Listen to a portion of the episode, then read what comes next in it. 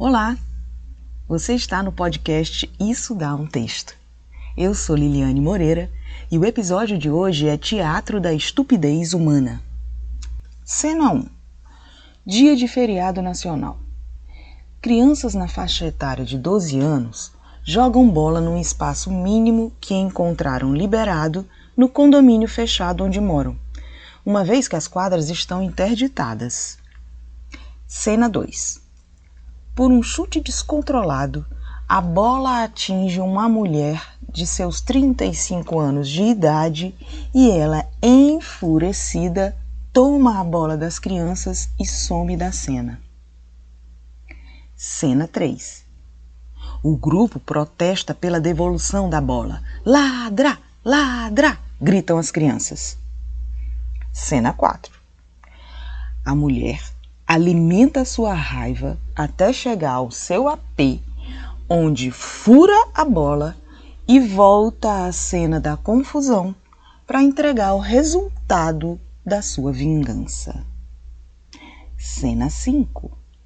As crianças esbravejam e xingam mais ainda a mulher, que acuada anuncia que vai chamar seu marido.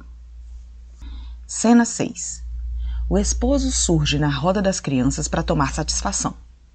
No grupo está uma menina falante que defende os seus amigos da atitude da mulher. Cena 7. Descontrolado, este senhor vira-se para a menina, agarra sua gola da camiseta e puxa a garota pelo pescoço.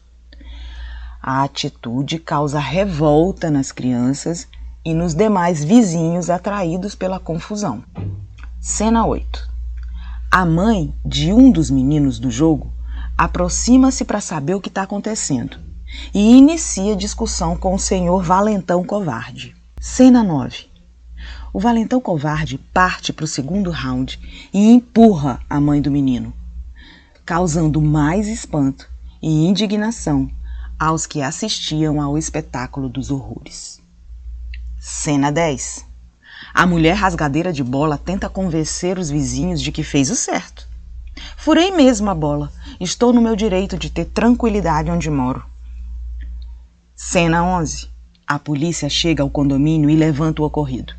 Seguranças informam que foi desentendimento de jogo de futebol, tentando minimizar a gravidade da violência e contrariando as testemunhas. Cena 12 crianças e moradores presentes desmentem os seguranças e relatam aos policiais as agressões do senhor Valentão Covarde e da sua esposa rasgadeira de bola. Todos os envolvidos acompanham os policiais até a delegacia e o final você decide. Não se sabe o que aconteceu com os envolvidos. Logo que o carro da polícia saiu, vários grupos foram formados no condomínio com opiniões sobre a história.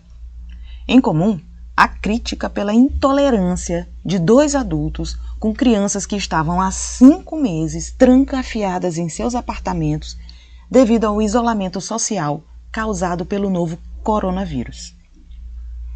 Neste teatro do absurdo, uma reflexão da qual não podemos fugir é sobre o que estamos aprendendo com a ameaça fatal de uma cruel pandemia. Daremos mais valor à convivência social ou optaremos por regredirmos ao mundo selvagem, às reações inconscientes comandadas pelo instinto? As crianças encontraram um local inadequado para jogar bola na passagem de pedestres? Sim, é raro. Um erro não conserta o outro, isso é o que eu penso, cantou Roberto Carlos em O Progresso. Imagine como esta história poderia ter acabado se nas famílias da, da criança puxada pelo pescoço e da mulher empurrada houvesse pessoas com perfil violento? E se eles surgissem armados com cerca de 20 crianças ao redor? Embora este não tenha sido o final da história, felizmente, ficou registrada outra violência na memória dos pequenos: que os adultos resolvem problemas com força física.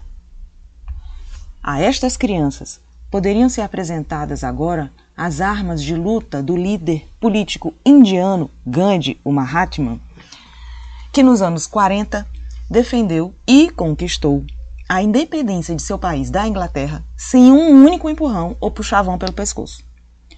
Durante 20 anos, ele defendeu a liberdade de seu país, usando manifestações pacíficas e desobediência às leis que considerava injustas. Seu exemplo mostra que não agredir o outro fisicamente não significa passividade. Ele dizia: Justifico plenamente a não violência e considero-a possível nas relações entre os homens e entre as nações. Mas não se trata de uma renúncia à verdadeira luta contra a malvadez.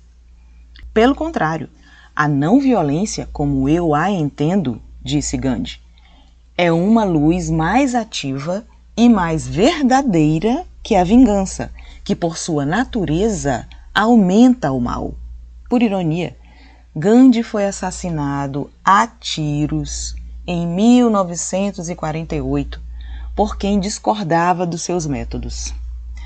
Exatamente um ano depois de ter conquistado a independência da Índia. O assassino foi condenado à pena de morte numa sucessão de violência. A pergunta que poderíamos fazer para evoluirmos nossa consciência na Terra é: qual a razão para viver? Apenas existir? seria muito pouco para o projeto grandioso de um Criador universal. Plantar a ideia de consciência de paz na mente das crianças poderia ser um caminho, pois a desesperança já está rondando o cotidiano delas, até no que deveria ser um divertido jogo de futebol. Preste atenção neste diálogo.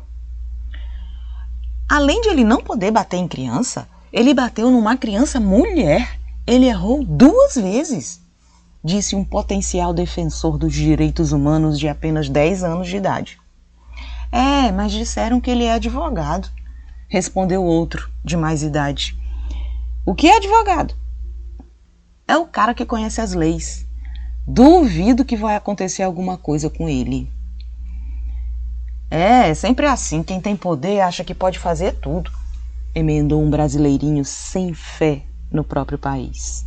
Mesmo os mesmo descrentes na justiça aos poderosos e sem conhecerem o advogado Gandhi, podemos aprender com estas crianças que não se omitiram e agiram como o pacifista ensinou certa vez.